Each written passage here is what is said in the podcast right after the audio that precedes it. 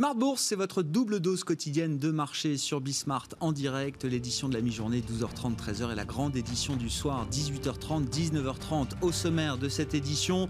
La semaine chahutée sur les marchés. On pourra même faire un, premier bilan du mois de septembre hein, qui est un mois rouge sur les marchés. Il reste encore quelques jours devant nous, mais on peut d'ores et déjà noter quand même que ce, mois aura marqué un coup d'arrêt sur la dynamique de, marché qui avait été bouillonnante au cœur de l'été. Un coup d'arrêt également peut-être sur la reprise, hein, sur le plan macroéconomique, avec des considérations sanitaires toujours très présentes et un, réglage des politiques de santé publique qui reste compliqué six mois après le déclenchement de la, de la pandémie. Ce sera un des gros sujets pour nos invités de Planète Marché ce soir. L'autre événement du jour, c'est l'envolée du titre Lagardère après l'entrée de Bernard Arnault au capital directement de Lagardère euh, SA. Bernard Arnault qui a finalisé donc la prise de participation dans la holding personnelle d'Arnaud Lagardère. Tout ça avait été prévu il y a quelques mois, une prise de participation de 27%. Ce qu'on a appris aujourd'hui, c'est que le groupe Arnaud, Bernard Arnaud, était monté à un peu plus de 5% du capital euh, du groupe Lagardère, avec euh, voilà, des forces en présence qui commencent à être révélées. On savait que Vivendi était déjà fortement euh, investi dans le, la société Lagardère, aux côtés peut-être du fonds activiste Amber Capital. Et puis on a eu également cette semaine la, sortie du Qatar, présent depuis longtemps au capital de, de Lagardère, avec 13% de, participation, mais le, Qatar qui est sorti de son silence pour demander un siège au conseil d'administration. Enfin, comme chaque vendredi, le dernier quart d'heure de Smart Bourse sera consacré à la leçon de trading. Ce sont les équipes de Bourse Direct qui sont avec nous à partir de 19h15. On s'intéressera aux différents profils d'investisseurs particuliers sur les marchés. Quelle méthodologie, quel type d'analyse pour quel type de profil? Voilà les questions auxquelles nous répondrons donc dans le dernier quart d'heure de cette émission.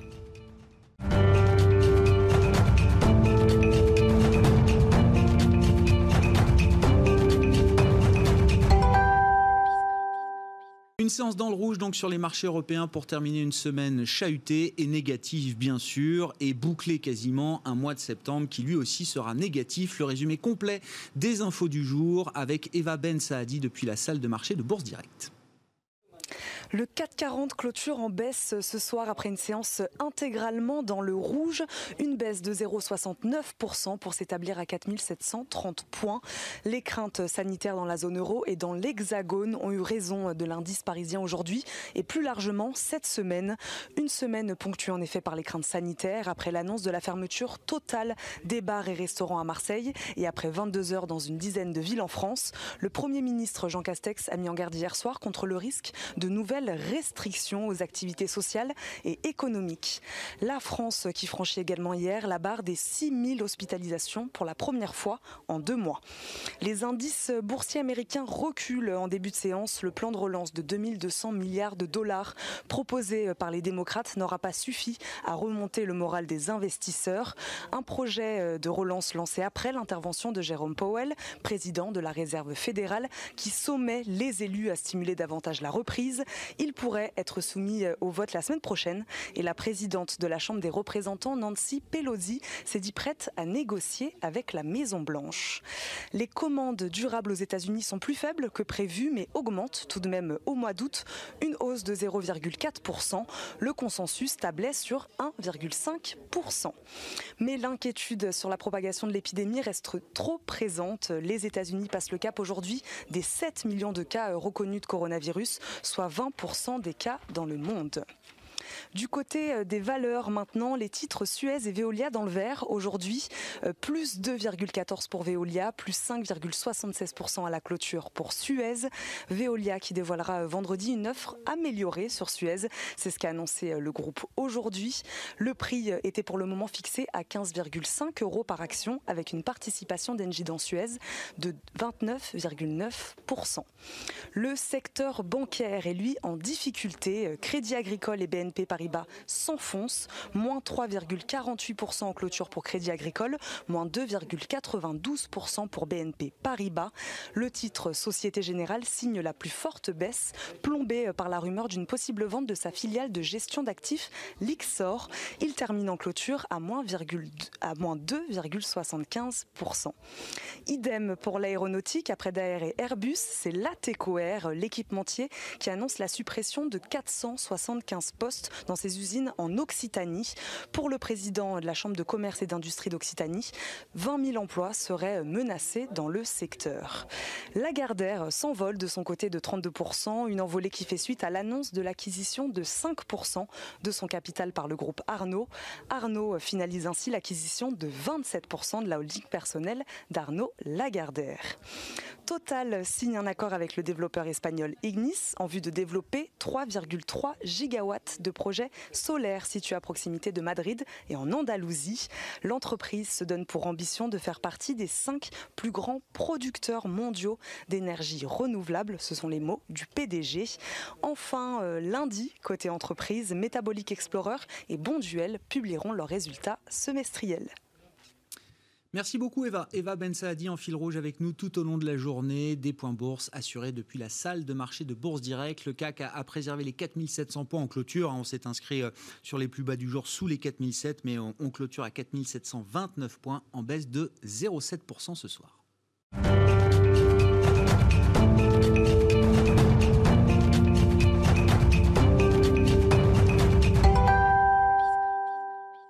Trois invités avec nous comme chaque soir en plateau pour décrypter les mouvements de la planète marché et faire un premier bilan du mois de septembre sur les marchés qui marque un, coup d'arrêt quand même à la dynamique qu'on a pu observer, ce grand rallye de six mois euh, entamé sur les points bas du mois de mars. Euh, on en parle ce soir avec Julien Kistrebert, gérant chez Montségur Finance. Bonsoir et bienvenue Julien. Bonsoir. Nicolas Gottsman est avec nous également, directeur de la recherche de la financière de la Cité. Bonsoir Nicolas. Bonsoir. Et Olivier de Béranger, directeur des investissements directeur de la gestion pardon, de la financière de l'échiquier. Olivier, je vous laisse la parole. Bilan du mois de septembre. On était ensemble fin août avec le, bouillonnement estival du Nasdaq. On avait parlé de la baleine de SoftBank sur le Nasdaq. Je m'en étrangle. Le mois de septembre a été un peu différent. Oui, on avait parlé du fait qu'on rentrait probablement dans une zone de, consolidation euh, horizontale, dirions-nous, c'est-à-dire euh, prise de profit après les excès du, mois d'août, notamment sur la, sur la tech américaine, ou sur lesquels effectivement on a, on a découvert euh, des différents investisseurs qu'on n'aurait pas imaginé euh, forcément en début d'été. Et puis, ben, on, a dans cette rentrée un, des questionnements sur la, la, vigueur de la reprise économique. On a des questionnements sur la crise sanitaire. Alors, même si, enfin, je le rappelle, c'est plutôt cantonné à la France et à quelques pays européens. Hein.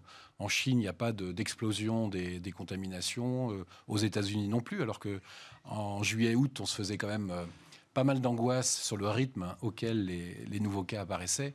Donc, finalement, on a une période de doute auquel bah, euh, s'ajoutent les risques politiques avec l'élection américaine en ligne de mire. Hein. Maintenant, c'est dans un peu, plus d'un, un peu moins d'un mois et demi, donc ça va arriver assez vite.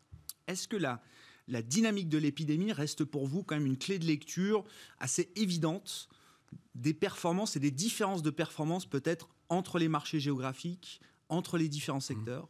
C'est plus la dynamique euh, des secteurs économiques, c'est-à-dire que la, différence entre les performances des, secteurs, elle est clairement due euh, à la question euh, avez-vous été confiné au deuxième trimestre 2020 ou pas? Est-ce que votre business est revenu à la normale ou pas? Et ça, il y a quand même beaucoup de secteurs pour lesquels la réponse est non. La semaine, en début de semaine, je crois que c'est euh, Lufthansa qui publiait ses réservations pour le mois d'octobre. Les, réservations de Lufthansa au mois d'octobre, ça représente 10% de celles de l'année dernière.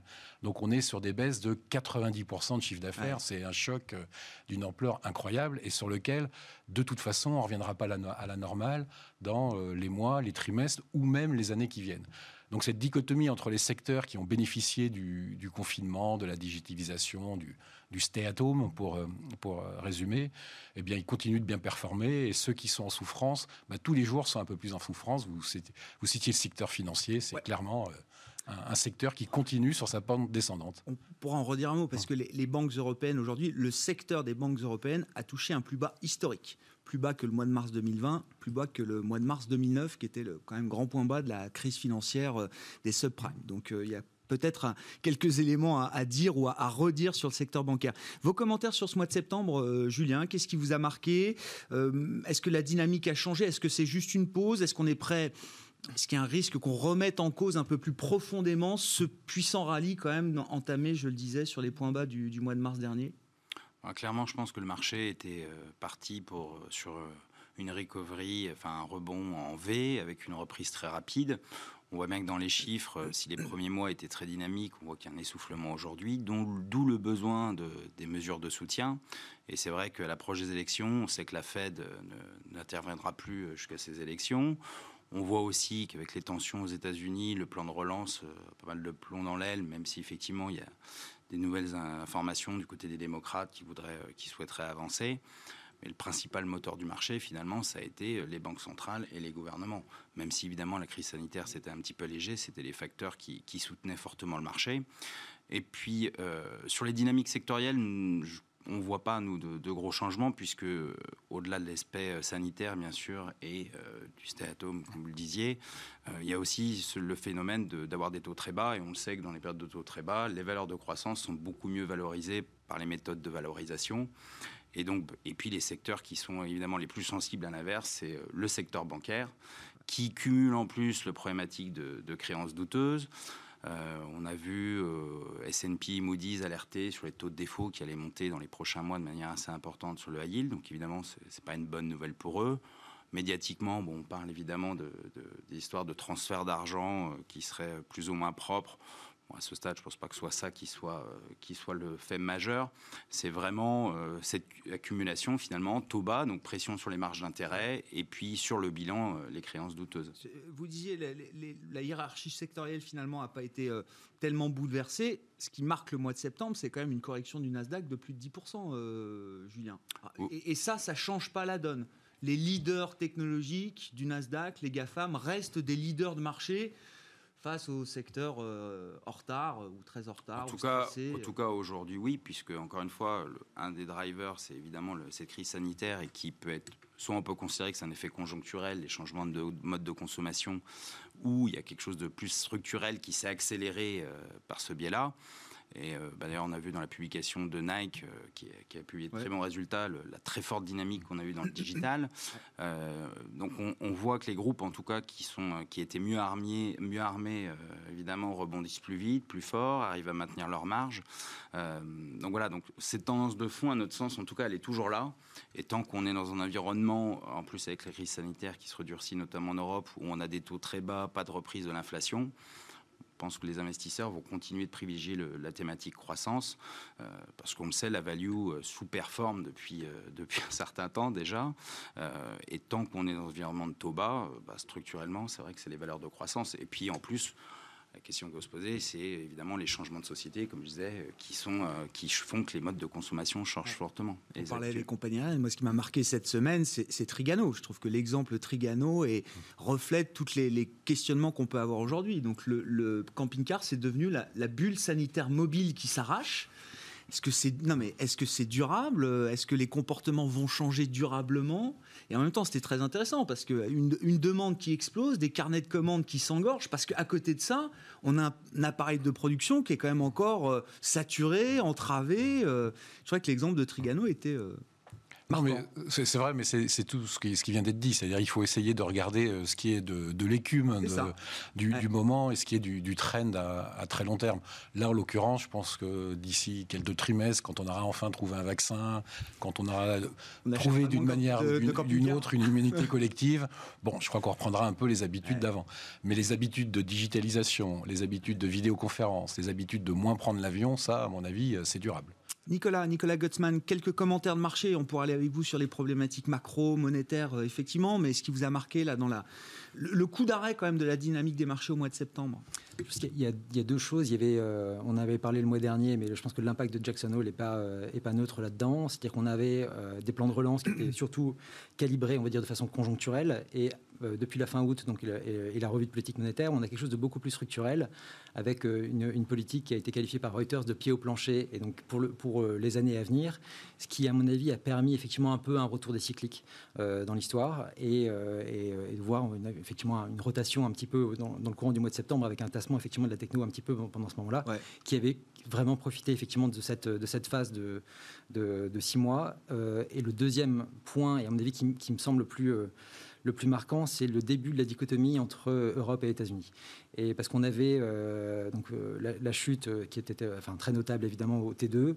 Au T3, on voit un rebond partagé des deux côtés du continent, mais on va dire que depuis le mois de juillet, on voit une divergence se matérialiser au fur et à mesure, évidemment parce que les plans de relance aux États-Unis, quand je parle du montant, donc le plan du, 27 mars aux États-Unis, on parle de 2600 milliards, donc on est à 12 points de PIB. en Europe, on n'est pas du tout à ce, niveau-là. Ensuite, la Fed avait fait un premier pas qui était un soutien illimité et ensuite un changement structurel de politique monétaire à la fin août. On a un soutien, effectivement, comme le disait encore une fois Reuters, de, pied au plancher euh, aux États-Unis. Ce n'est pas du tout le cas en Europe et on voit notamment sur les statistiques euh, qui sont les plus importantes pour la Banque centrale, c'est-à-dire euh, l'inflation HICP qui a quand même baissé assez fortement. L'inflation harmonisée. Voilà, harmonisée, exactement. Et quand on regarde l'inflation corps, qui est vraiment, le, je pense, le reflet de la demande en Europe, on a tapé le plus bas euh, historique euh, en Europe le mois dernier. On est à 0,36. En attendant l'inflation de septembre. Hein. En attendant l'inflation de septembre. Peut-être encore plus basse.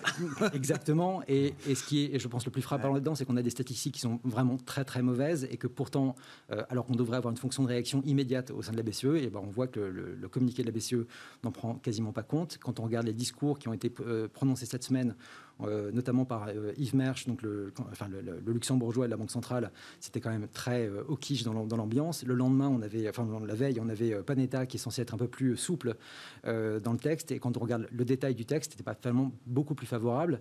Donc on voit, on va dire, une BCE qui est plutôt, encore, enfin, on va dire assez traditionnellement les bras ballants par rapport à la situation, et alors que les, statistiques sont de plus en plus mauvaises. donc là, je pense qu'il y a vraiment un problème, un, problème de ce côté-là, et on voit surtout, et notamment, enfin, on le voyait notamment avec euh, Castex hier, ou on le voit dans les autres gouvernements, il n'y a pas du tout d'annonce de nouveaux plans de relance au niveau européen, euh, au niveau budgétaire. Et quand on vous, regarde... en, vous en voulez beaucoup quand même, Nicolas, mmh. euh, parce que non, mais je, je laisserai la parole aux autres. Mais, quand on regarde à ce niveau de détail les choses, évidemment, c'est très intéressant. Mais qu'est-ce que qu'est-ce que ça qu'est-ce que ça envoie comme signal aux investisseurs? Parce que dire que la, la Banque centrale européenne reste les bras ballants. Même pour ceux qui ne suivent pas l'actualité des marchés, ils ont sans doute entendu circuler des chiffres, euh, des, montants faramineux qui sont injectés dans le, système financier. Hein. Il, faut, il, faut, regarder simplement, enfin, une banque centrale, elle fonctionne. Et pareil pour les plans de relance. Hein. Oui, bien sûr, mais l'objectif d'une banque centrale, enfin, son, objectif pas, statutaire, mais c'est la stabilité des prix. Et son objectif qu'elle se fixe à elle-même, c'est une inflation inférieure mais proche à 2%. Or, on est très loin de ces 2%. Sur l'inflation corps, on est à 0,36, donc on est vraiment dans la zone rouge et on est au plus, au plus bas historique ce genre de situation devrait impliquer une réaction immédiate. C'est au moins donner le signal au marché que nous sommes là, on peut réagir. Quand on regarde encore une fois ce qui est fait des deux côtés de l'Atlantique, les États-Unis sont passés très rapidement en illimité, ce qui n'a pas été du, tout le cas euh, en, Europe. Quand on voit les achats qui ont été effectués par la BCE, on voit simplement un léger rebond des achats euh, sur le mois dernier. On voit qu'en tout cas que euh, la situation ne semble pas les alarmer plus que ça. Et encore une fois, quand je reviens sur le discours de Panetta qui a été tenu cette semaine, ce qu'il nous disait, c'était qu'ils avaient besoin que un plan de, enfin, de, de rajouter du plan de relance était possible, mais que pour ça, ils avaient besoin encore de, de que, la situation s'aggrave encore. C'est-à-dire que les situations, enfin, on est au plus bas historique et ils ont besoin que ça s'aggrave encore pour pouvoir encore y aller. Donc là, il y a vraiment un problème. Et je pense qu'il y a un problème de communication parce que la Fed, encore une fois, quand vous regardez les discours, c'est quand même beaucoup plus agressif et vous voyez qu'ils ne toléreraient absolument pas ce genre de situation. Et comment vous expliquez que la Banque Centrale Européenne, alors, tolère une situation qui vous paraît inadmissible, euh, Nicolas? Je pense qu'il y a une espèce de un conservatisme assez fort. Et ensuite, quand on, quand on regarde, effectivement, ensuite, statutairement, effectivement, c'est plus compliqué. Quand on regarde, effectivement, il y a des, des, membres au sein de la BCE qui ne souhaiteraient pas euh, aller beaucoup plus loin. Et je pense qu'il y a aussi une, culture qui est assez différente. Et, ça, on le voit, la, transformation euh, du board des banques centrales depuis 15 ans est quand même assez sensible. Quand enfin, il y a 10 ans, on avait encore Jean-Claude Trichet qui était là avec une vision, on va dire, très conservatrice. ça, ça a évolué quand même assez sensiblement sous Mario Draghi au sein de la Banque centrale. On va dire qu'on est sur une version un peu médiane. Quand je regarde la transformation qui a eu aux États-Unis, elle est tout à fait notable et que, la vision qui était dominante il y a encore dix ans, euh, qui était encore assez restrictive, est en train de changer et que vraiment on, a quelque, on est passé à un autre monde. Et pour vous, ça jette encore un trouble pour les investisseurs, alors cette ah, situation hein? Pour moi, clairement, c'est, là pour l'instant, on a une espèce de, de, menace, en gros, de, situation européenne qui est un peu celle de post-2008, c'est-à-dire en gros, c'est de stagnation euh, assez longue en Europe. Je pense qu'on n'a pas besoin d'avoir ça une deuxième fois encore. Alors, euh, vos réactions, Olivier de Béranger, est-ce que on est dans un risque où la BCE en ferait trop peu, euh, trop tard? Moi, je suis pas tout à fait d'accord. Je pense que d'abord, la, BCE, elle est en train de faire sa revue stratégique. Donc, elle va pas prendre des décisions énormes dans les semaines qui viennent. Ce sera une fois sa revue stratégique prise. La deuxième chose, c'est qu'elle a été très rapide à réagir à cette crise. Justement, pas comme en 2008, pas comme en 2011. Tout de suite, elle a, elle a agi, elle a lancé ses plans, elle a, elle a injecté des, liquidités, elle a ouvert tout, tout ce qu'elle pouvait ouvrir de, de, guichets pour le système bancaire. Elle a d'ailleurs créé des, des, guichets qui permettent aux banques, en gros, d'emprunter à moins 1 et de prêter à taux positif, ce qu'elle n'avait pas fait avant. Donc, elle a, elle a, fait pas mal de choses. Là où il y a une différence, effectivement, de mon point de vue, c'est sur l'impulsion budgétaire, où quand même les, on va avoir un déficit budgétaire aux États-Unis cette année qui fait environ 18% du PIB. Je pense que si on optimiste, ils font que moins 10 l'année prochaine. Vous chaînez le trait, on arrive à 200% de dette sur PIB en 2030-2035. Hein. C'est à peu près la, trajectoire sur laquelle les, les États-Unis sont euh, actuellement. Ce qui explique d'ailleurs la mauvaise performance du dollar depuis, euh, depuis la rentrée.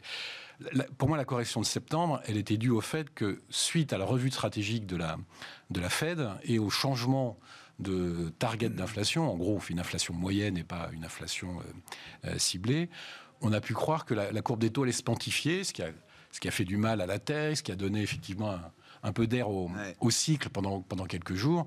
Et puis les chiffres d'inflation sont tombés. Le, on voit bien qu'il se passe absolument rien. Et finalement, euh, on, pensait que l'inflation allait revenir euh, fin août ou début septembre. Enfin, pas sur ces mois-là, mais dans les, dans les trimestres qui viennent.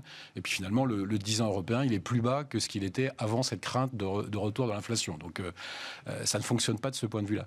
Mais ce que je pense surtout, c'est que sur la performance des indices, euh, ça n'a rien à voir avec l'activité des banques centrales.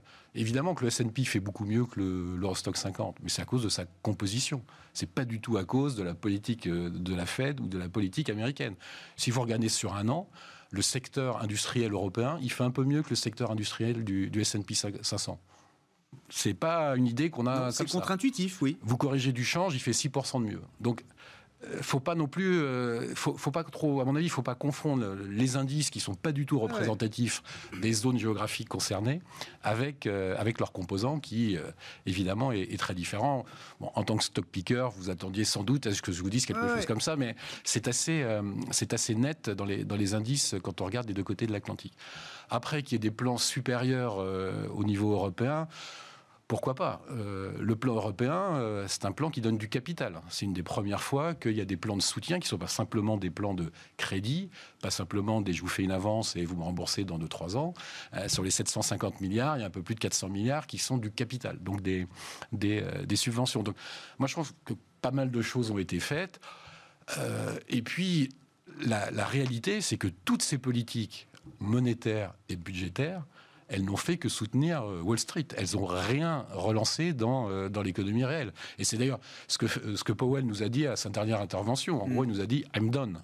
C'est fini, là, je ne peux plus rien faire. De toute façon. Je suis pied au plancher. de toute façon. Je vais rester, mais je suis pied au plancher. Et quoi que je fasse de plus, ça n'aura pas d'impact sur le, le, citoyen américain. Donc, je pense qu'on arrive un petit peu au bout de ces, de, ces politiques monétaires. Ce qu'il faut, c'est que bah, l'économie reparte par les biais euh, traditionnels d'investissement, d'augmentation de salaire et, et ainsi de suite. Mais point de vue politique monétaire, je pense qu'on a déjà beaucoup demandé aux banques centrales. Je pense qu'elles ont été euh, hyper actives et que bah, il faut un peu laisser les choses. et sur le volet budgétaire, il y, y, a un risque de déception euh, important? En Europe, puisque bon, aux États-Unis, on attend le volet budgétaire de, relance hein, qui n'est pas encore euh, voté euh, aujourd'hui. Bah, en France, on va faire quoi? On va faire moins 9, moins 10% de déficit budgétaire cette année. Alors, euh, c'est probablement un des pires, mais par rapport aux États-Unis, c'est finalement presque vertueux. je plaisante, mais à peine. Et ça paraît difficile de, d'ouvrir indéfiniment tous les guichets. bien sûr, on a eu deux trimestres épouvantables en termes de, en termes de croissance, mais je pense que maintenant, c'est, il faut pas garder des entreprises zombies, il ne faut pas subventionner des secteurs qui de toute façon doivent se, restructurer. Et ça, il faut laisser faire l'économie et, les marchés. Mm. Alors Nicolas, je vous laisse euh, la parole et puis les réactions de Julien qui se rebère euh, juste après. Mais je, fais le lien aussi avec euh, le, discours ou les remarques d'un membre de la Fed non votant cette année, qui est James Bullard, le patron de la Fed de Saint-Louis qui dit voilà, le cycle, avec l'argent injecté, la reprise du cycle, stop, arrêtons. Il n'y a plus besoin de mettre d'argent. Laissons les choses se faire. Pour prendre un petit pas, pas l'historique, mais Bullard était le, plus agressif avec Kashkari au sein de la, au sein de la Fed.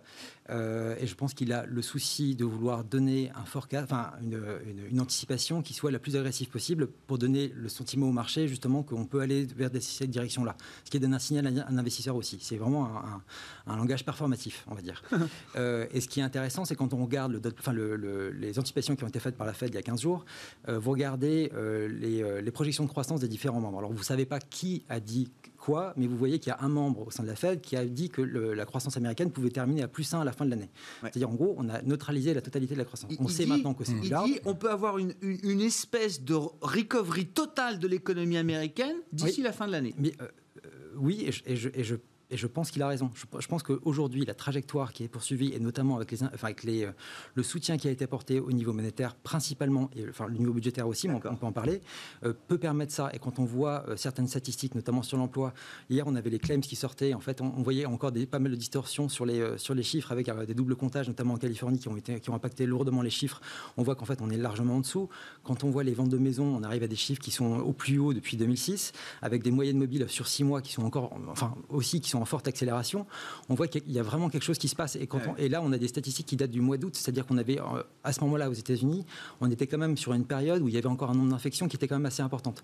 C'est-à-dire que le dynamisme de l'économie américaine vraiment prend et à un niveau différent de ce qu'on a en Europe. Il n'y a pas de rechute de l'économie américaine dans l'instant non. phase du, de la reprise et du cycle de reprise? Et je pense que c'est là où c'est euh, ce qui est intéressant avec le, plan budgétaire, c'est que euh, à la fin juillet, on dire tout, enfin l'échec, tout ce qui était versé notamment sur les bonifications des, des allocations chômage aux États-Unis à la fin juillet.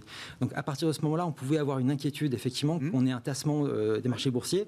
Et enfin moi ce que je suivais c'était les, anticipations d'inflation. Et les anticipations de l'inflation ont continué d'aller euh, enfin, un peu plus haut que ce qu'elles étaient, euh, ce qui montrait qu'en fait finalement il n'y avait pas d'impact au niveau budgétaire et que par contre les anticipations d'inflation répondaient favorablement, on va dire, à ce qui était annoncé dans le discours monétaire. Donc je pense que c'est ça aussi ce que veut dire Bullard, c'est que finalement on a un peu une expérimentation en grandeur nature aujourd'hui avec, avec des plans gigantesques, aussi bien du côté monétaire et du côté budgétaire le tout, c'est de savoir lequel est le plus efficace. Aujourd'hui, apparemment, de ce qu'on voit, le monétaire donne une efficacité plus importante. On le voit aussi dans la dichotomie entre, entre Europe et États-Unis, que le budgétaire est important. Il a donné un soutien, je pense, très important aux populations les plus fragiles aux États-Unis. Ce serait très bien qu'il nous sorte un plan à 1500 milliards, comme il est euh, éventuellement possible qu'il le fasse, et euh, pour pouvoir soutenir ça. Mais finalement, euh, l'action de la banque, enfin, de la Fed aujourd'hui, je pense, est véritablement décisive.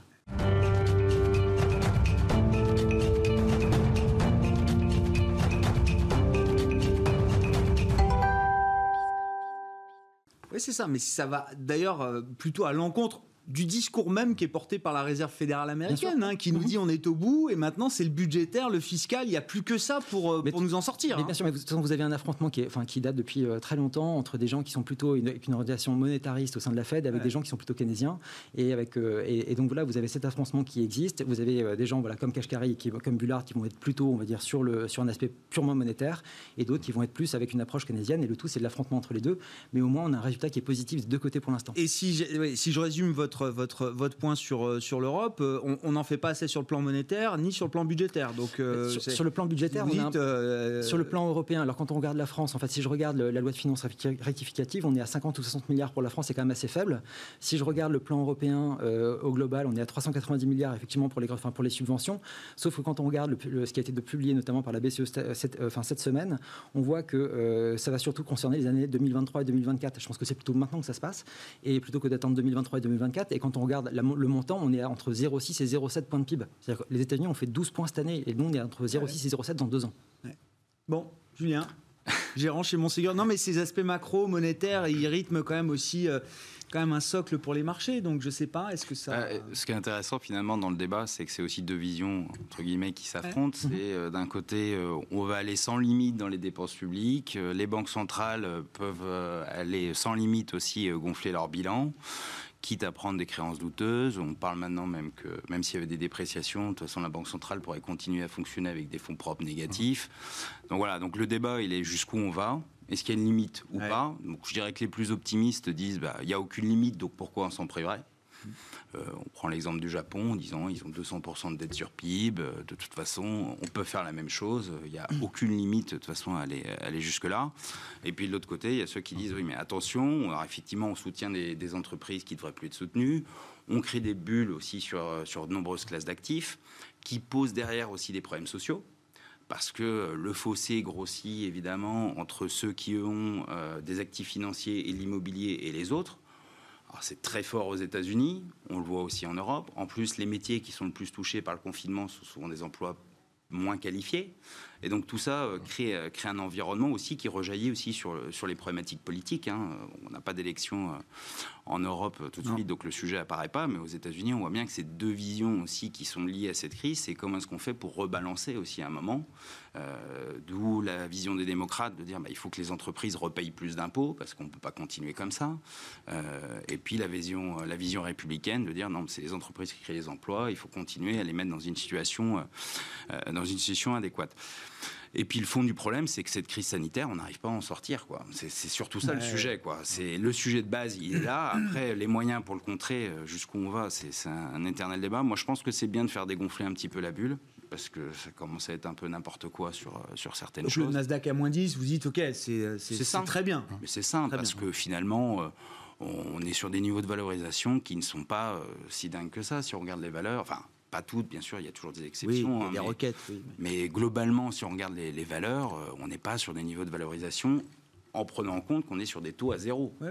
Et donc aujourd'hui, avoir des, valeurs à 30 fois les résultats, avec des générations de free cash flow qui sont quand même très élevées, puisque le principe du digital, c'est que vous avez des niveaux d'investissement qui sont relativement maîtrisés.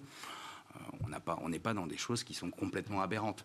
Euh, voilà. Après, évidemment, il y des, y a des exceptions. On pense euh, évidemment à Nicolas, qui, bon, fait la une pour, pour des histoires de fraude, mais qui était monté une valorisation complètement dingue. General Motors qui rentre dans la danse. Enfin bon, voilà, des, des choses qui ont, fait, on sent aussi que le monde d'hier, pour, reprendre de la transformation, est hyper pied aussi. Il se dit, mince, il y a des nouveaux acteurs qui arrivent et qui vont. Vite, faut que j'en achète un. Il faut, que, j'en achète un Et boum, bah, pas de bol, c'est pas, le bon. pas le bon.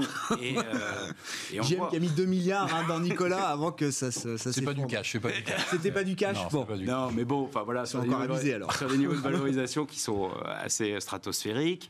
Euh, et puis, bah, des acteurs aussi comme Tesla. Donc, effectivement, il y, y, a certainement d'exagération dans la valorisation, mais quel constructeur automobile peut lever 5 milliards du jour au lendemain pour investir Donc ça devient autoréalisateur parce que comme ils ont un accès au capital qui est facile, euh, bah, finalement, ils ont une capacité d'investir que les autres n'ont pas.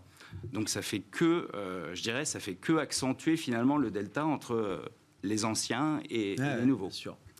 Euh, alors, je ne sais pas si on peut faire un lien avec la discussion qu'on a, euh, Olivier, mais euh, cette semaine a, été marquée quand même par une décollecte massive sur le crédit high yield, la dette à haut rendement. qui est un segment de marché alors dont on ne parle pas, qui a très bien tenu tout au long des, dernières secousses. Mais cette semaine, visiblement, certains ont plutôt voulu retirer leur argent de ces fonds investis dans la dette d'entreprise la plus risquée. Alors c'est surtout vrai aux États-Unis et c'est, euh, à mon avis, assez en liaison avec ce qu'a dit Powell. Quand Powell dit, bah, de toute façon, j'arrête d'acheter, euh, j'ai déjà mis à peu près ce que je devais mettre, vous connaissez mon planning, euh, bah, ça, les spreads de, crédit arrêtent de, se resserrer. La difficulté du marché du crédit aujourd'hui, c'est que historiquement, c'est un très bon thermomètre de ce qui allait se passer sur les marchés d'actifs risqués. Mais ce qui se passe aujourd'hui, c'est que ce thermomètre, il est sans rapport avec les indices dire que je fais une, fixation sur la, composition des indices, mais les entreprises qui sont endettées et qui sont, euh, enfin, qui ont du, crédit coté, donc en high ou en investment grade, c'est pas les 25 premiers pourcents du MSCI World, c'est pas les 25 premiers pourcents du S&P 500. Microsoft a de la dette, mais c'est juste des raisons fiscales ils sont cash net, il euh, n'y a, aucun souci. Donc en fait, vous avez un, thermomètre et un baromètre qui est plus représentatif du, marché des, actifs risqués. Et c'est vrai que si vous avez pu le, soutien ben de, des banques centrales, ça peut commencer à s'écarter un peu. On avait commencé l'année déjà sur des, niveaux de resserrement des primes de risque qui étaient extrêmement serrés. C'est-à-dire que, par exemple, en Europe, euh, du high yield WB 5 ans, euh, c'était 200 points de base de plus que le taux sans risque.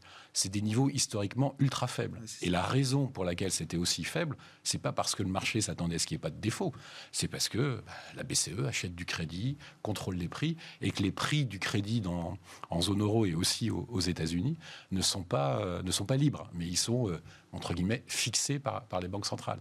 Donc ça rejoint un peu le, le, débat de tout à l'heure, c'est-à-dire qu'à un moment donné, il faut quand même laisser euh, les zombies mourir et les bonnes entreprises continuer de, continuer de, de vivre et, et, de se développer. Et cette alerte sur le marché du, du high yield, je pense que ça veut dire... Euh, faire un petit peu attention, c'est-à-dire que c'est pas parce que les banques centrales, elles seront peut-être pas toujours là. Il y aura euh, un moment où l'investisseur qui a pris des... Et que des défauts, il pourra y en avoir. des défauts, il y en aura. Et ça, je vous garantis que l'année prochaine, il y aura plus de défauts que cette année. Ça, ça fait, euh, ça fait aucun doute. Ce qui est toujours lié avec un cycle de... Quand on a eu une, une récession de, de l'ampleur qu'on a, qu'on a connue. Donc, ce, signal sur le marché du high c'est un petit peu un, un, réveil à la réalité. C'est comme la correction sur le, sur le Nasdaq, c'est comme Nicolas ou, ou, comme Zoom qui vaut 70 ou, 100 fois le chiffre d'affaires. Il y a un moment où... Euh, Bien sûr, il y a des transformations euh, euh, séculaires qui sont, en, œuvre, mais ça ne justifie pas tout. Et sur le marché du crédit en particulier, notamment le crédit américain, c'est plutôt des entreprises du pétrole, c'est plutôt des small et mid cap dans des secteurs en difficulté qui sont endettés.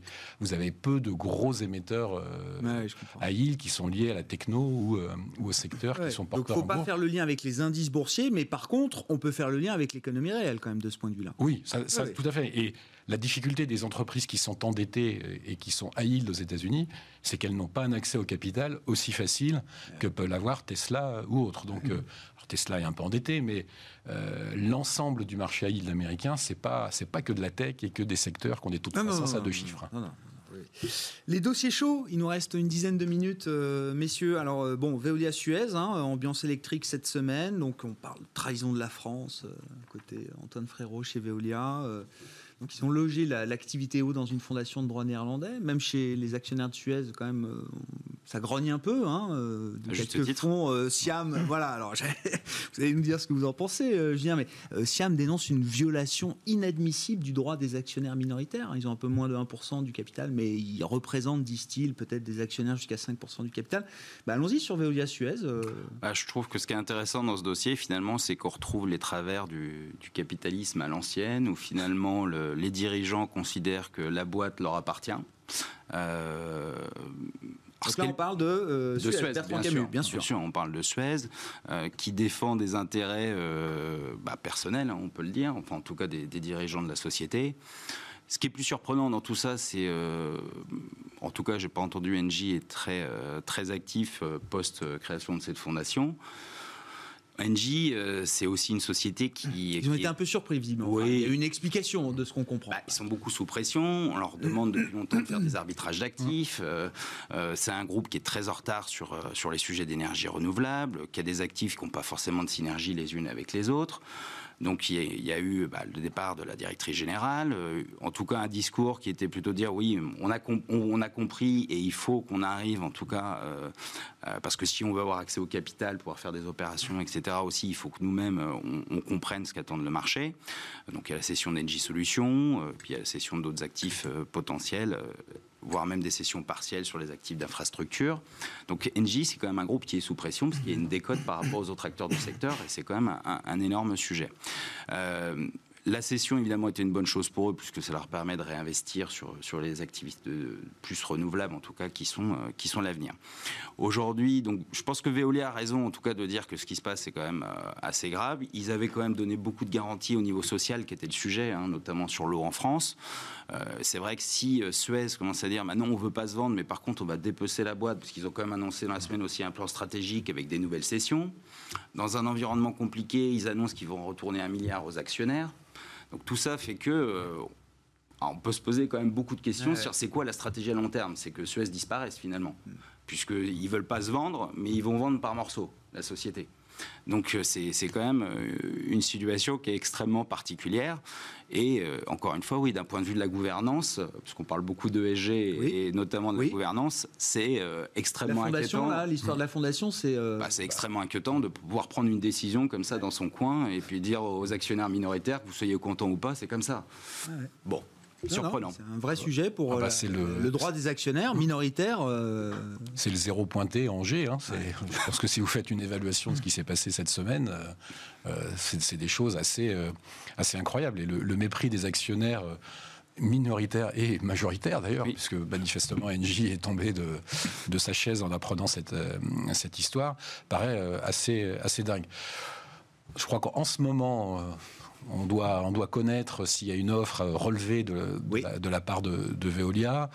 Euh, ils avaient proposé euh, 15,50 euros par action, donc ça va faire 2,9 milliards pour, euh, pour Engie. Je pense que si on rallonge de 15%, euh, là, euh, peut-être que soit par OPA, soit par euh, euh, coup de poing sur la table de- d'Engie envers, euh, en- envers Suez, on trouvera une, une solution à cette, à cette affaire. Nous, donc le plutôt prix peut encore régler les choses. le prix peut encore, encore aider les choses. Mais c'est vrai que sur le, sur le fond, c'est une semaine assez incroyable en termes de, de gouvernance. Ah oui, oui, oui. Ben, continuons sur les dossiers chauds. Alors, je sais que vous avez des choses à nous, nous, nous, nous dire sur LVMH Tiffany, Nicolas Gottsman. Enfin, en tout cas, une lecture intéressante pour essayer de comprendre un dossier là aussi assez troublant. Bah, Je rappelle juste un. Non, mais. La version française, c'est de nous dire euh, LVA LVMH abandonne le, le deal Tiffany euh, par patriotisme économique, parce que le ministre Le Drian ou le gouvernement euh, anticipe des, des mesures douanières très dures peut-être des États-Unis en début d'année prochaine. On ne sait même pas qui sera président des États-Unis à ce, à ce moment-là, mais bon voilà, euh, visiblement il y a une menace commerciale toujours présente, mais qui serait euh, voilà euh, plus importante encore en début d'année prochaine, et donc il faut lâcher un peu de lest peut-être sur ce type d'investissement, d'autant que le secteur du luxe fait toujours office de cible hein, quand on cherche à taxer des produits français en l'occurrence ou européens ou français, le, luxe fait partie des, des cibles. Et puis la version américaine qui est de dire non mais enfin Bernard Arnault est allé chercher un mot d'excuse auprès du gouvernement français pour avoir euh, une lettre lui permettant de se dédire et de ne pas faire face aux obligations euh, contractuelles qu'il avait pu euh, nouer avec, euh, avec le management de Tiffany en l'occurrence. Alors, mais ce qui est intéressant, effectivement, c'est le, contexte dans lequel, c'est, dans, lequel tout, cela, tout cela intervient. Donc, la lettre à laquelle vous faites référence donc, émane du ministère des Affaires étrangères, donc de Jean-Yves Le Drian, qui, en, gros, invoque la guerre commerciale, effectivement, et la- les tarifs qui ont été mis en place par les États-Unis il y a quelques mois à l'encontre de la France, dans le cadre notamment de la négociation sur la taxe GAFA euh, qui est euh, actuellement négociée à l'OCDE. Or, ce qu'on sait, c'est que euh, au prochain G20, donc le 14 octobre, l'OCDE va faire discuter tout le monde justement pour qu'on arrive à une refonte de cette taxe-là. Et là, je pense que c'est bien de reprendre un petit peu l'historique pour voir, en quoi LVMH peut être impliqué dans cette dans cette histoire. Donc, on a Depuis 2013, les Européens cherchent effectivement à taxer, taxer les GAFA. Cette volonté de taxer les GAFA, évidemment, cette année, vu les profits qui ont, été faits, euh, c'est euh, évidemment très largement renforcé. Euh, ensuite, euh, donc ça c'était 2013. Euh, Obama, c'était à ce moment-là, était président, mais s'est opposé à toute négociation au sein de l'OCDE pour faire une refonte de la fiscalité mondiale. Ensuite, Donald Trump met en place, lui, sa baisse de la fiscalité de son côté. Il se rend compte assez rapidement que les entreprises américaines ne rapatrient pas le cash aux États-Unis. Mm. Et donc, en gros, il est un petit peu en colère contre ces, ces entreprises-là et donc donne le feu vert historique à l'OCDE pour aller négocier pour une refonte totale de la fiscalité mondiale sur le multinational. Et là, ça devient un petit peu intéressant parce que du coup, bah, tous les pays vont faire un petit peu leurs calculs, vont faire tourner leurs calculettes et se rendre compte que finalement, si on fait une refonte de la fiscalité mondiale, peut-être que ça ne nous arrange pas tant que ça et que peut-être que c'est mieux d'aller taxer uniquement les GAFA. C'est-à-dire, en gros, on va taxer euh, nous, les GAFA, qui sont principalement les entreprises américaines, par contre, on n'est pas tout à fait favorable à ce que les Américains puissent éventuellement taxer les boîtes, enfin les, les entreprises françaises qui opèrent euh, euh, aux États-Unis, par exemple, des entreprises du type euh, LVMH. Et donc, on fait tourner euh, ces, ces modèles-là, et fin 2019, on se rend compte que finalement, on est peut-être pas tout à fait sûr de gagner de l'argent. On va gagner de l'argent effectivement sur les GAFA. Par contre, on risque de faire des pertes de revenus fiscaux enfin, à Bercy, notamment sur des entreprises du type euh, dans le secteur du luxe, par exemple. ouais, qui serait taxé aux États-Unis ça, et, et en fait. plus uniquement en France. L'idée, c'est que euh, aujourd'hui, enfin, c'est les sièges sociaux qui vont être, euh, c'est là où les sièges sociaux vont être taxés. Et maintenant, en fait, le- la différence, c'est qu'ils vont mettre en place, sans doute, un, un- un système qui permet de taxer au lieu de consommation. Donc, c'est ce qu'on veut faire nous sur les Gafa. Sur les GAFA. Et ce qui semble assez, assez logique. Quand on regarde ensuite le profil économique européen, on se rend compte et même américains, on voit que les Américains ont un déficit commercial qui est très lourd, c'est-à-dire qu'ils ne consomment plus qu'ils le produisent, ça veut dire qu'ils vont récupérer plus de base fiscale. Or, l'Europe, avec sa bonne habitude de faire des excédents commerciaux sur le reste du monde habituel, euh, en fait, produit plus qu'elle ne consomme. Du coup, elle va risque de perdre, elle, de la base fiscale. Du coup, ça ne l'arrange pas beaucoup. Sauf que les États-Unis peuvent se dire attendez, vous voulez taxer mes GAFA à moi, sauf que l'argent des GAFA, il n'est pas chez nous, parce que nous, on récupère la base fiscale, parce que l'argent, il est où? Il est, en, il est en Irlande, notamment, c'est-à-dire au plein cœur de la zone euro. Et donc, si vous voulez, d'une part, on vous finance votre avec nos, avec nos déficits. Ensuite, l'argent des GAFA est déjà situé en Irlande et en plus vous voulez taxer les GAFA sur votre territoire sans que nous, nous puissions vous taxer vos entreprises. Donc ça commence à faire un petit peu beaucoup. Donc effectivement, les Français insistent pour les taxes GAFA. Du coup, les États-Unis mettent en place euh, cette riposte au niveau, au niveau commercial, évidemment pour la négocier, euh, notamment euh, en vue de ce qui va se passer le 14 octobre. Et dans ce contexte-là, on a effectivement la lettre qui intervient en disant maintenant va, on va, on, va, on trouve un mot d'excuse à cause de ce que vous nous faites au niveau, au niveau fiscal. Et donc là, il y a vraiment un petit peu un malaise de savoir est-ce que euh, Bercy, la négociation fiscale. Ensuite, il y, a, quelque chose qui était intéressant qui avait été euh, euh, relaté, je ne sais plus si c'était Bloomberg ou le Wall Street Journal, c'est que apparemment la demande de LVMH a été faite d'abord à Bruno Le Maire. On comprend qu'il est d'abord allé voir Bercy, Bruno Le Maire. Voilà, c'est ça. Et Bruno Le Maire a refusé. Et Bruno Le Maire est celui, la personne qui est impliquée dans la négociation. Voilà, exactement, et qui, et qui il allait négocier avec Mnuchin, donc le secrétaire au Trésor américain. Et donc, sans doute, ça devait le gêner dans sa négociation d'avoir euh, de faire ce genre de choses. Par contre, ils sont allés voir Jean-Yves Dorian, qui lui n'a apparemment pas hésité trop. Avec, enfin, donc, ce qui a été les dernières informations, je crois, du Wall Street Journal, c'est que l'Élysée avait donné euh, oui. Oui, la demande. J'imagine bien que le quai ne fait pas grand-chose sans l'accord de, de l'Élysée. Enfin, voilà. Dans l'historique. Le, contexte, le contexte est curieux, mais je pense qu'on aura la réponse justement quand on aura l'issue de la négociation, savoir ce que voulaient vraiment les Français. Et surtout, il y a quelque chose qui n'est pas sorti. Donc, vous, vous êtes quand même convaincu. Alors, c'est pas la guerre commerciale, mais c'est quand même la défense des intérêts français derrière, vous dites, qui, joue dans ce dossier. Mais est-ce que est-ce que c'est vraiment la défense des intérêts français? Parce qu'encore une fois, la, France fait partie des seuls pays européens qui ont un déficit commercial. C'est-à-dire que nous, nous consommons plus que les, enfin, par exemple, euh, côté de l'Allemagne. Oui, bien sûr. Et du coup, on peut peut-être gagner justement à faire justement une réforme de la fiscalité mondiale qui soit plus favorable pour nous de ce côté-là. Et cette réforme-là globale pourrait permettre notamment d'aller euh, un peu casser les genoux euh, de, ce qui se passe en Irlande, ce qui nous serait, je pense, nous, plus favorable. Donc finalement, l'intérêt du pays, il est peut-être euh, justement de faire cette réforme globale de la fiscalité et, arrêter de se... Euh, Sauf qu'on est focalisé, nous, sur les GAFA. Bon, bah, éclairage intéressant. C'est un peu, ça complexifie encore un peu le sujet, mais c'est intéressant. On met ça dans le, dossier LVMH Tiffany. Il nous reste, allez, deux minutes pour dire un mot de, de Bernard Arnault chez Arnaud Lagardère. Oui, bah, Julien, c'est pour euh, vous. Oui. Qu'est-ce qui se prépare? Non, mais euh, blague à part, il euh, y, a des positions importantes là qui se construisent. Donc Bernard Arnault plutôt côté d'Arnaud Lagardère, c'est ce qu'on comprend. Vivendi et Vincent Bolloré qui a plus de 20% du capital quand même. Alors avec qui joue-t-il? Je ne sais pas. Le fonds Amber, peut-être. En tout cas, mm. les deux ensemble détiennent 45% du capital de, de Lagardère. Et le Qatar, bien sûr, historiquement, qui a 13% du capital. Oui, c'est une situation qui est assez complexe. Bon, on savait que Arnaud allait prendre une participation dans la, dans la holding de Arnaud Lagardère, donc ça, ça a été confirmé. Ce, qui a un peu, ce qui a mis le feu aux poudres ce matin, c'est euh, le fait qu'il a acheté lui-même des titres euh, sur le marché. Donc voilà, donc on voit que les, les ambitions sont peut-être pas simplement de soutenir, euh, de soutenir Arnaud Lagardère, mais peut-être d'aller plus loin, en tout cas dans la, dans la prise de contrôle du groupe. Bon, c'est assez surprenant de voir une telle bataille boursière sur des actifs qui euh, sont dans une situation plus ou moins compliquée, puisque le travel retail, euh, effectivement, avec la crise qu'on connaît, est dans une situation, euh, on peut le dire, catastrophique. les activités médias, bon, ils sont ce qu'elles sont. mais bon, en tout cas, on voit qu'il y a de l'appétit, en tout cas. Euh, ils doivent certainement percevoir des choses qu'on n'a pas perçues de notre côté à ce jour. Euh, mais en tout cas, c'est intéressant puisque ça crée de la dynamique sur, sur ah le titre. Ça, c'est clair. 30% d'eau. Donc, euh, en résumé, c'est peut-être l'intérêt, c'est pour LVMH de rapprocher les activités qu'ils ont aussi dans le travel retail. Peut-être faire quelque chose qu'ils ont aussi quelques activités médias, enfin, journaux financiers ou radio classiques. Peut-être de les rapprocher d'Europe 1. C'est peut-être ça la logique derrière.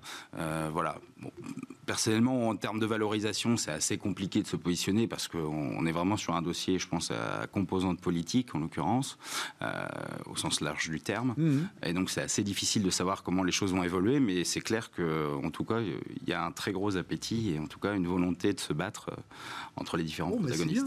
trois, trois beaux dossiers euh, à la française, hein, j'ai envie de dire Veolia Suez, Arnaud Lagardère et LVMH Tiffany. Merci beaucoup, messieurs. On s'arrête là pour ce soir. Merci d'avoir été les invités de Planète Marché. Julien Kistreberg gérant chez Montségur Finance, Olivier de Béranger, directeur de la gestion de la financière de l'échiquier, Nicolas Gottsman, directeur de la recherche de la financière de la Cité, qui étaient les invités de Smart Bourse ce soir.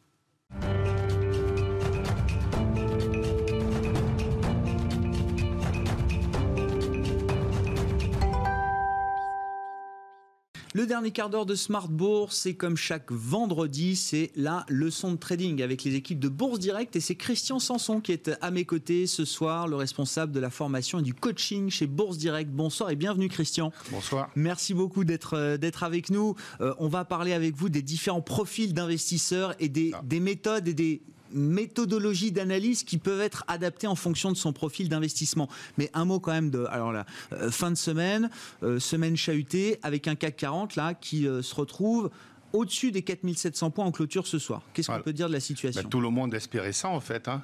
au-dessus des 4700, enfin, c'était même 4690. Euh, moi, personnellement, le support est plutôt un petit peu en dessous. Ce sont les points bas de décembre 2018. Ce sont les points hauts, du coup. Vous savez que les points de support deviennent résistance qui étaient entre mars et, mai. Et voilà, mais on a essayé de le franchir pendant cette période, mais en fait, après, ça, on a fait un gap à 4540. donc, pour moi, c'est plutôt cette, cette zone-là, le niveau, le niveau, on va dire, euh, de support important, parce que les supports ont toujours l'habitude d'être plus ou moins cassés un tout petit peu temporairement. Et euh, voilà, donc je regarderai personnellement plutôt cette zone-là, 4540, 4000, voilà, un, petit peu en dessous. Ouais, ce qui est quand même un cran en dessous encore. C'est encore en euh, dessous. Hein. C'est encore en dessous, mais pour l'instant, c'est vrai que cette fameuse zone des 4007, c'est c'est pas mal. Voilà, maintenant, il ne faut pas non plus s'enflammer. Ah. mais, voilà, moi personnellement, je garderais plutôt en dessous. D'accord. Voilà, parce que tout simplement, comme on dit, on achète sur des supports, on allège, on va sur des résistances. On est sur un petit niveau psychologique. Hein, de toute façon, tous les chiffres ronds, 4007, 4006, 4005, ça c'est psychologique. Donc bien évidemment, euh, mais voilà, après c'est mon avis. Hein. Non, non, mais bien sûr, mais on verra effectivement. Mais bon, voilà, 4007, c'est 4729 points ce soir pour le CAC. on verra comment ça, se situe. Mais les, gros supports, vous dites, ils sont plutôt encore. Pour moi, oui, ah voilà, celui que j'ai tracé, celui qui pour moi me paraît le plus évident. Maintenant, on peut dire merci à New York. Euh, oui Hein, parce qu'il nous a sauvé dans la dernière demi-heure, ou même dans la dernière, heure, on va dire. Et donc, euh, voilà, merci à eux pour l'instant, mais on verra demain, parce qu'eux, que eux, ils commencent leur séance, nous, on a terminé. Et vous savez que demain, ben, on va ouvrir avec un gap en haut ou un gap en bas c'est quasiment obligatoire. New York qui, a causé un peu plus de problèmes en début de mois, hein. c'était le Nasdaq là, qui, a, baissé de 10% en début de mois, là ça s'est un peu calmé, c'est vrai que la séance en cours montre allez, hein, l'idée d'une stabilisation sur le marché américain en fin de semaine. Après sur New York, il y a aussi des figures chartistes qui sont arrivées, notamment sur Dow Jones, euh, exactement la même sur le sur l'euro dollar. Et euh, donc si vous voulez, c'est voilà, une épaule d'épaule comme on appelle, et donc c'est vrai que ça peut-être techniquement accentué un petit peu. Voilà, donc après, euh, tous les marchés sont liés. Les profils d'investisseurs, euh, Christian. Comment, euh, pour, les, pour les particuliers, hein, j'entends. Il y, a trois grands profils qu'on peut définir et on va essayer de voir quelles sont les méthodes et les analyses qui qui conviennent à chacun de ces profils. Voilà, parce que souvent, en fait, les investisseurs choisissent des méthodes, mais ne correspondent pas à leur profil. Ah. C'est le, le gros problème. Tout le monde veut se. J'entendais tout à l'heure euh, euh, votre émission avec euh, Tiffany, avec Lagardère, etc., Suez. Alors tout le monde veut se précipiter sur ces types d'informations. D'accord on va, on, va, on va en parler un petit peu. mais ce sont des informations, ce sont des, des news, comme j'appelle, et c'est pas du tout vrai. Enfin, ce que j'appelle moi du long terme. Voilà. Donc il y a déjà trois types de profils. Il y a ce qu'on appelle les day traders les swing traders, et après l'investisseur moyen, long terme, qui va investir sur 6 mois, 1 an, 2 ans, etc., etc. Le day trader, lui, en fait, il va se focaliser pour faire des allers-retours dans la journée. Ouais, c'est ça. L'horizon de temps, c'est la journée. La journée, pas de position le soir, comme ça, un, il dort bien. Et lui, il se donne un objectif journalier. Donc, je veux gagner 100 euros, 200, 300 dans la journée, tous les jours. Et le plus dur, en fait, c'est d'être récurrent. Euh, comme je dis aux gens, gagner, c'est pas très compliqué. Les garder, ça, c'est beaucoup plus difficile.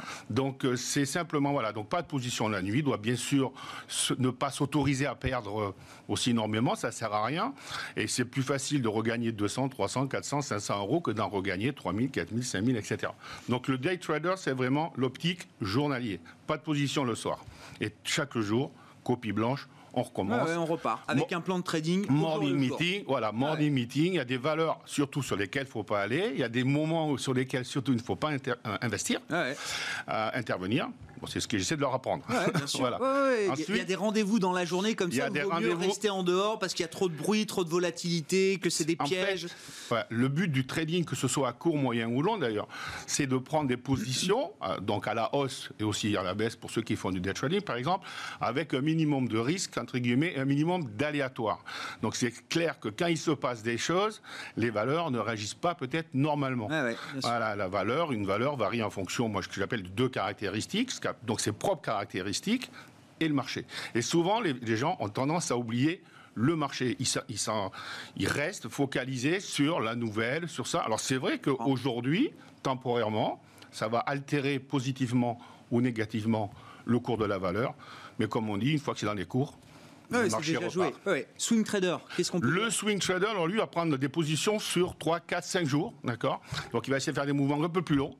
Euh, L'avantage, c'est que si demain on ouvre avec un gap haussier, mais il sera content. Il est dedans. voilà, il est dedans. Et puis si par contre on ouvre avec un gap baissier ou que le mouvement s'accélère un peu comme euh, en début de semaine, mais malheureusement, il doit aussi quand même vite retourner sa position. Mais c'est plutôt justement des gens, enfin des investisseurs qui font justement, qui suivent plus les nouvelles. Parce que l'impact d'une nouvelle, c'est entre J en général et J plus 5. Ouais, ça. Et donc c'est plutôt du le swing. temps de la diffusion. Voilà, le temps de l'impact boursier. Ouais, bien sûr. Donc si vous voulez, c'est plus euh, du swing trading. Voilà. On essaye de capter des mouvements sur quelques jours. Quelques jours, une semaine, euh, à peu près comme ça. Et l'investisseur de moyen long terme Alors, l'investisseur, bah, alors là, on, a son portefeuille, son PEA, son compte ordinaire. On va essayer de trouver des valeurs, parfois peut-être de rendement. Enfin, je ne veux pas rentrer dans la théorie, puisqu'on vous en parlait aussi souvent, enfin, des méthodes hein, là-dedans, mais y a, on va faire euh, du rendement ou de la. voilà. Donc, lui, par contre, oui, il prend euh, des positions sur 2, 3, 4, 5 mois, 6 mois, un an, deux ans. Moi, ma question, il nous reste trois minutes, euh, Christian. C'est pour ça qu'il faut que. Euh, et on n'a pas le temps de faire une formation complète euh, bon direct là. Mais quel, type d'analyse est-ce qu'il faut choisir en fonction de son profil? On parle de l'analyse technique, fondamentale. Est-ce que les deux vont ensemble? Est-ce que quand on est un certain type d'investisseur, il faut oublier le fondamental et faire que du technique et vice versa Alors, lorsque quelqu'un veut faire du fondamental, déjà, il va, faire de, va analyser peut-être un peu les bilans et les comptes de résultats et se préoccuper de certains ratios boursiers qu'on apprend bien sûr aux clients. Euh, voilà, ça c'est du long terme. Donc c'est plutôt de, des, des, comptes de résultats, des taux de croissance des bénéfices, etc. etc. Par contre, euh, c'est pas parce qu'une valeur est super bien, on peut parler de, de, de Suez, etc., qu'il faut l'acheter tout de suite. Euh, donc, le, pour avoir un bon timing, pour avoir une bonne entrée, ben, bien évidemment, il faudra utiliser l'analyse graphique qui sera du coup ah, complémentaire à l'analyse fondamentale. Et si, par exemple, fondamentalement, vous voyez une valeur qui est très intéressante, qui vous correspond, qui correspond à votre profil, mais que vous pensez que le marché va se casser la figure, admettons, excusez-moi l'expression, ben, vaut mieux attendre. Ah voilà. donc, le fondamentaliste, c'est ça. C'est plutôt dès qu'on a un résultat et l'analyse graphique viendra appuyer. Plus on va faire des investissements courts, ben, tout ce qui est bénéfice, tout ça, c'est pas grave. Euh, on va plus se focaliser sur l'analyse technique et graphique, puisque tout simplement, on va suivre les mouvements de marché dans la journée, sur quelques jours, et tout le monde a quasiment les mêmes points, donc quand les cas s'accélèrent, il faut les connaître, il faut connaître des figures de retournement, il faut les connaître, etc., un peu tout ça. Mais ce qu'il faut faire attention, c'est à cette fameuse méthode aussi, donc des nouvelles, je vous dis ça, c'est plutôt pour le swing trader, mais la nouvelle, c'est là vraiment où les, les, particuliers se font avoir. L'impact d'une nouvelle. L'impact d'une nouvelle, ce n'est pas, c'est là où ils se trompent. C'est pas vraiment du très long terme. C'est vraiment J à J plus 5. La Gardère, ça se joue en ensuite, C'est plus 30% sur la journée. L'autre euh, jour, Beneteau a annoncé des très mauvais résultats. Elle perd 15%. Trois jours après, elle a repris 10. Etc. Donc, si vous voulez, nous, avant, en tant qu'ancien professionnel, on faisait vraiment beaucoup de contre-tendances sur ces choses-là, mais toujours au bon moment. Il faut attendre. Et malheureusement aussi, les particuliers, puisqu'ils ne sont pas euh, professionnels, ont tort de ne pas attendre. Ils veulent toujours, tout de suite, aller très vite. Ils se disent, moi, je fais du long terme. Le long terme, c'est peut-être aussi le court terme qui n'a pas marché. Oh, ben on va, on va s'arrêter là-dessus, euh, Christian. Non, mais effectivement, c'est quand on, quand on part avec un, un, boulet au pied déjà, souvent. C'est obligé que ça devienne du long terme. Euh, pour, ramasser euh, et, ramasser la situation et récupérer la situation, et ça prend du temps, et c'est là où ça devient un investissement de long terme. Merci beaucoup, Christian, d'avoir été avec nous ce soir dans cette leçon de trading. Christian Sanso, responsable de la formation et du coaching chez Bourse Direct, avec nous dans Smart Bourse ce soir. Je vous rappelle la clôture du CAC, donc au-dessus des 4007, hein, même si on a vu des points plus bas que, que 4700 points au cours de cette séance. 4729 points à l'arrivée ce soir pour l'indice parisien en baisse de 0,69%. Très bon week-end. On se retrouve évidemment dès lundi en direct sur Bismart à 12h30 pour Smart Bourse.